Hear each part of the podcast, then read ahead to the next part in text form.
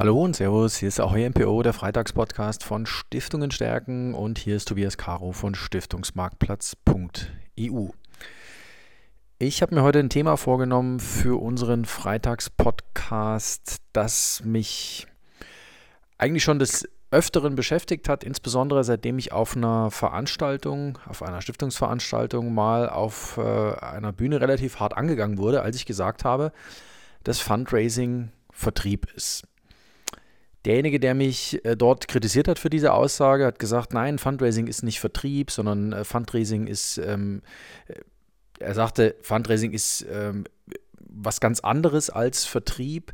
Ich habe ihm dann entgegnet, ähm, dass Fundraising für mich äh, deswegen Vertriebsarbeit ist, weil es Beziehungsarbeit ist, äh, weil es sehr, sehr viele Facetten von Vertrieb in sich trägt und weil Fundraising nur dann erfolgreich ist, wenn man äh, es mit einem strategischen Ansatz verfolgt und das Ganze dann entsprechend auch entlang dieser Strategie ausrollt. Und das ist, glaube ich, auch eines der zentralen Erfolgskriterien von Fundraising. Es, es, es, es kann eigentlich nicht sein, dass äh, jemand, der sich mit Fundraising beschäftigt, sagt, na, ich probiere das einfach mal aus und irgendwas wird dann schon bei rumkommen. Das ist leider im Stiftungsbereich häufig so, dass man sich überlegt, Mensch, Fundraising könnte was für uns sein, insbesondere als Ersatzstrategie für die ausbleibenden Erträge in der Vermögensverwaltung. Es ist ja ganz oft so, dass äh, Stiftungen doch recht konservativ ihre Vermögensanlage bewirtschaften, ihr Stiftungsvermögen bewirtschaften. Dann bleiben die Erträge aus, weil die Vermögensanlage zu anleihelastig aufgestellt ist, weil sie zu wenig diversifiziert ist, weil sie ein bisschen, ja, äh, von Angst geprägt ist, zum Beispiel sich mit Aktien auseinanderzusetzen oder überhaupt ein Stückchen globaler zu streuen und auch den Anlagehorizont zu weiten, also ein Stückchen langfristiger zu agieren.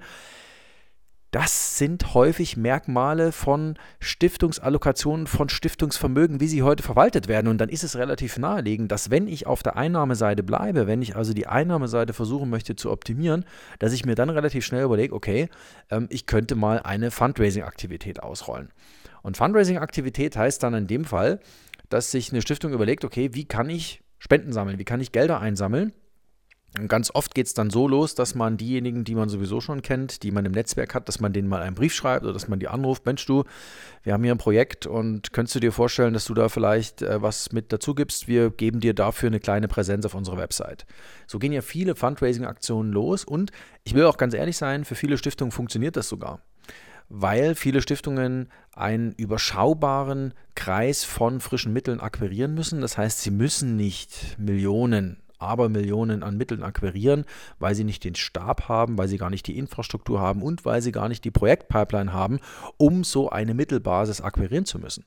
Für viele Stiftungen ist es einfach so, dass sie ein Projekt, vielleicht zwei Projekte haben, ähm, dass vielleicht das eine oder andere Projekt auch ein Stück weit, ja, ich sag mal, Liebhaberei ist ähm, oder einfach gemacht wird, weil es schon seit Jahren, Jahrzehnten teilweise gemacht wird.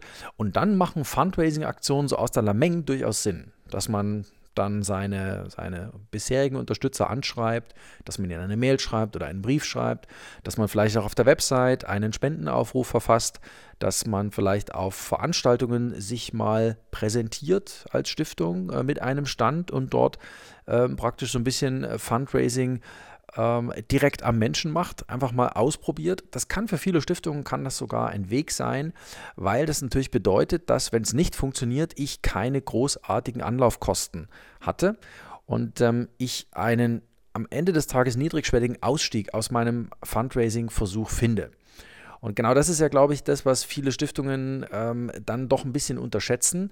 Wenn sie es richtig machen, also wenn sie richtig eine Strategie im Fundraising ausrollen, dass das natürlich einen Apparat mit sich bringt. Ähm, viele sagen dann, naja, da holen wir uns einen Fundraiser, der wird uns dann schon ähm, das Ganze ein Stückchen aufsetzen, bringen aber neben dem Wunsch, den Fundraiser zu aktivieren, bringen nicht gleichzeitig den zeitlichen Horizont mit, den es dafür braucht, damit dieser Fundraiser auch erfolgreich ist. Und der Fundraiser ist ja nicht deswegen erfolgreich, weil er sehr viele Leute kennt. Klar, der kennt auch Menschen, aber weil er am Ende des Tages einen relativ strukturierten Prozess aufsetzt, den die Stiftung auch ein ganz gutes Stück inhalieren muss. Und dieser strukturierte Prozess, der hat sehr, sehr viel von Vertrieb. Ähm, das geht ja am Ende des Tages los, dass ich überhaupt mal Vertriebsvoraussetzungen schaffe, beziehungsweise Fundraising-Voraussetzungen schaffe. Also, dass ich mir erstmal überlege, ähm, was sind denn eigentlich meine Zielgruppen, die ich bespielen will. Ähm, sind das äh, Menschen, die ich schon kenne? Sind das welche, die ich noch nicht kenne? Wo wohnen diese Menschen? Beziehungsweise dieses ganze Adressmaterial beziehungsweise Zielgruppenmaterial sich mal zusammenzustellen. Das ist heute extrem wichtig, denn bei ganz vielen Menschen verfangen einfach bestimmte Informationen, bestimmte Aufrufe nicht mehr weil sie, aber das ist keine News, einfach völlig overdosed sind mit irgendwelchen Informationen. Das heißt, dort verfängt nichts mehr. Und wenn nichts mehr verfängt, wenn die Geschichte nicht zu dem passt, was derjenige hören will, dann werden sie auch mit ihrer Geschichte nicht verfangen. Und dann war eigentlich alle äh, die ganze Mühe umsonst. Dann haben sie völlig umsonst den ganzen Aufwand im Fundraising betrieben. Das heißt, das ist mal das eine. Das andere ist natürlich, dass ich eine Idee brauche, was will ich denn eigentlich ähm, transportieren als Stiftung. Ich muss also mich selber relativ gut kennen. Ich muss versuchen zu wissen, woher ich komme und wohin ich will als Stiftung. Auch das ist eine ganz wichtige Botschaft. Ich muss die Kennzahlen kennen. Wie hoch ist denn der Amount, den ich versuche einzuwerben? Und ich muss natürlich dann auch die Organisation äh, organisationellen Voraussetzungen schaffen, indem ich einmal Spendenmöglichkeiten zum Beispiel auf meiner Website einräume, wobei Stiftungen natürlich ähm, da auch einwenden werden, naja gut, ein Spendenbutton auf der Website, das hat eigentlich noch nie eine Stiftung großartig was gebracht. Das mag schon sein, weil nur ein Spendenbutton auf die Website zu stellen, bedeutet ja, ich sperre meinen Laden auf, aber ich stelle kein Schild vor die Tür, kommt ruhig mal rein, bei mir gibt es spannende Sachen zu kaufen. Das ist ja die Kunst, die man beherrschen muss, dass wenn ich einen Spendenbutton habe, dass ich auf diesen Spendenbutton beziehungsweise auf das, für was ich spenden kann, ich spende ja nicht um der Spende willen, sondern ich spende um des Problems, was gelöst wird, willen, dass ich darauf aufmerksam mache und dass ich das entsprechend vor die Tür stelle. Und das unterschätzen viele Stiftungsverantwortliche, das unterschätzen viele Stiftungen, das unterschätzen auch viele Vereine, wenn sie so einen Fundraising-Button da auf die Website machen und dann glauben, dass das jetzt ihr Persilschein ist, um jedes Jahr ein x-faches von den bisherigen Einnahmen an Spenden erlösen zu können, dann ist das in meinen Augen ein Trugschluss. Das wird so nicht funktionieren. Aber Spendenbutton beziehungsweise auch die Website dahingehend umzubauen, dass sie spenderfreundlich ist, ist eine ganz andere Geschichte.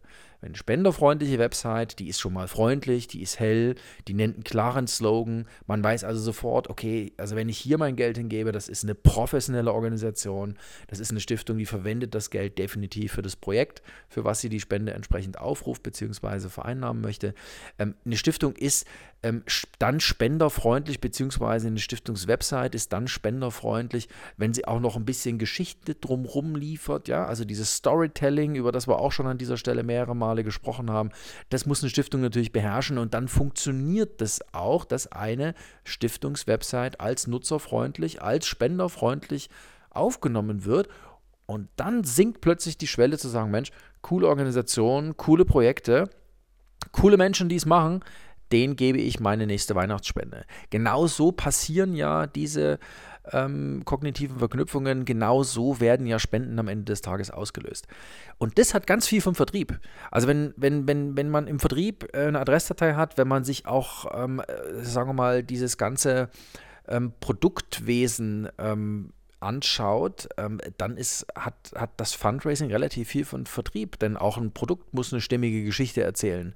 Ein Produkt muss rund sein, ein Produkt muss ansprechen, ein Produkt muss modern sein, ein Produkt muss zeitgemäß sein, ein Produkt darf nicht aus der Zeit gefallen sein. Ähm, ein Produkt muss vor allem, und das ist, glaube ich, die entscheidende Botschaft, auch relevant sein.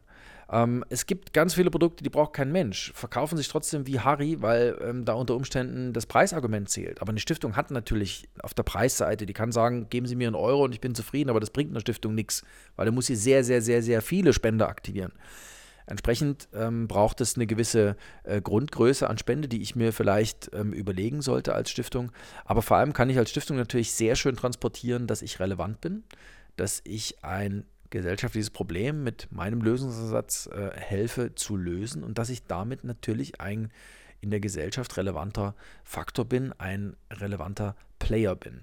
Und das ist natürlich eine Geschichte, die ähm, lässt sich im Fundraising wunderbar erzählen und ist am Ende des Tages auch die Basis dafür, dass Fundraising erfolgreich ist. Und ähm, im Vertrieb ist es häufig so, dass man, und das ist vielleicht letzte, der letzte Hinweis noch, im Vertrieb ist es häufig so, dass wenn diese ganzen Voraussetzungen stimmen, wenn ich meine Adressdatei habe, wenn ich meine äh, spenderfreundliche ähm, Stiftungswebsite habe, äh, wenn ich äh, mir schönes Infomaterial erarbeitet habe, wenn ich auch fleißig war im Sinne von kontaktieren, im Netzwerken, im Beziehungen aufbauen und Beziehungen pflegen, denn Vertrieb ist Beziehungsarbeit, ähm, dann bin ich natürlich auch noch an so einem Punkt, dass ich auch ein Nein akzeptieren muss. Und das Nein ist manchmal ein extrem wertvoller Faktor, denn das Nein ist ein Feedback.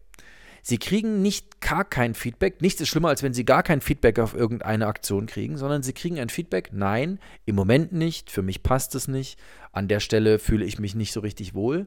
Es ist ein extrem wichtiger Faktor, auch dieses Nein einzukalkulieren, beziehungsweise auch durchaus mal auf das Nein zu gehen. Also, wenn Sie schon wissen, dass jemand wahrscheinlich nicht bei Ihnen spenden wird, durchaus mal zu fragen, woran hat es denn gelegen? Was müssten wir denn machen, damit Sie Ihr Nein in ein Ja verwandeln? Denn in der Regel verwandelt sich ein Nein nicht mehr in ein Ja. Genau das sind aber für Stiftungen ganz wichtige Anknüpfungspunkte, denn, denn, potenzielle Spender sagen das durchaus, lassen auch mal ähm, ein bisschen die Wahrheit raus, warum es denn nicht gepasst hat. Ja, und deswegen ist ein Nein ein, eine ganz wichtige Information. Ein Nein ist nicht die Holzhammer-Antwort auf, möchten Sie mir eine Spende geben, sondern ein Nein ist immer oder häufig eine begründete Entscheidung. Und diese begründete Entscheidung ist für eine Stiftung, für Stiftungsverantwortliche, die Fundraisen wollen, eine ganz, ganz wichtige Information. Deswegen akzeptieren Sie das Nein. Seien Sie nicht sauer, seien Sie nicht in irgendeiner Weise irritiert, sondern akzeptieren Sie, dass es viele Menschen gibt, die Ihnen kein Geld spenden. Das ist nicht böse gemeint, sondern das hat einfach was mit dem Setting, Setting zu tun.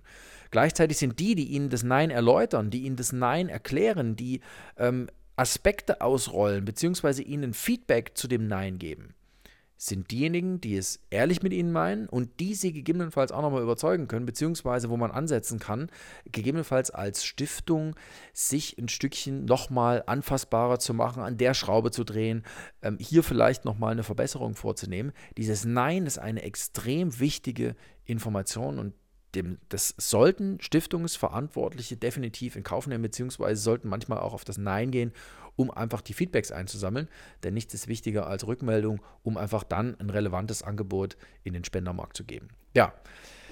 Fundraising ist Vertriebsarbeit, Fundraising ist Körnerarbeit, Fundraising ist Beziehungsarbeit. Ich bin fest davon überzeugt, dass Fundraising nicht einfach nur eine Liebelei ist, sondern Fundraising ist Beziehungsarbeit ist Vertriebsarbeit, weil es eben einfach sehr viel von Vertrieb hat. Das fängt bei der Vorbereitung an, dann ähm, ist man natürlich relativ schnell bei der Adressrecherche, beim Aufsatz, mit welchen Kanälen, mit welchen Instrumenten gehe ich ins Fundraising. Ich muss mich natürlich auch staffen, also ich muss das Personal entsprechend dafür vorhalten oder mir einen Spezialisten für eine Zeit einkaufen, hierbei aber immer darauf achten, dass es nicht nur für drei Monate ist, sondern mindestens für drei Jahre. Denn Fundraising-Erfolg stellt sich in der Regel nicht nach drei Monaten ein, sondern es braucht dafür den Dreijahreshorizont mindestens. Und dann geht es natürlich auch darum, ähm, eine stiftungsfreundliche Website ähm, oder eine Fundraising, eine spenderfreundliche Stiftungswebsite zu bauen und dann natürlich auch, wenn ich nach draußen gehe, ganz strukturiert das Ganze zu tun. Also wenn ich Spender anspreche, dann auch nachzuhalten und das Nein gegebenenfalls einzusammeln. Und dieses Nein nicht als Abfuhr zu interpretieren, sondern als Information, die mir der Spender oder der potenzielle Spender, der Begleiter meiner Stiftung gibt, um mir zu sagen, warum, wieso, weshalb es nicht gepasst hat. Denn an diesen Schrauben lässt sich dann natürlich drehen.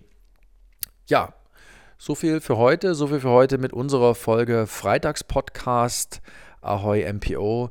Ähm, Sie finden natürlich alle anderen Folgen von unserem Freitagspodcast auch hier auf Stiftungen stärken unter www.stiftungenstärken.de.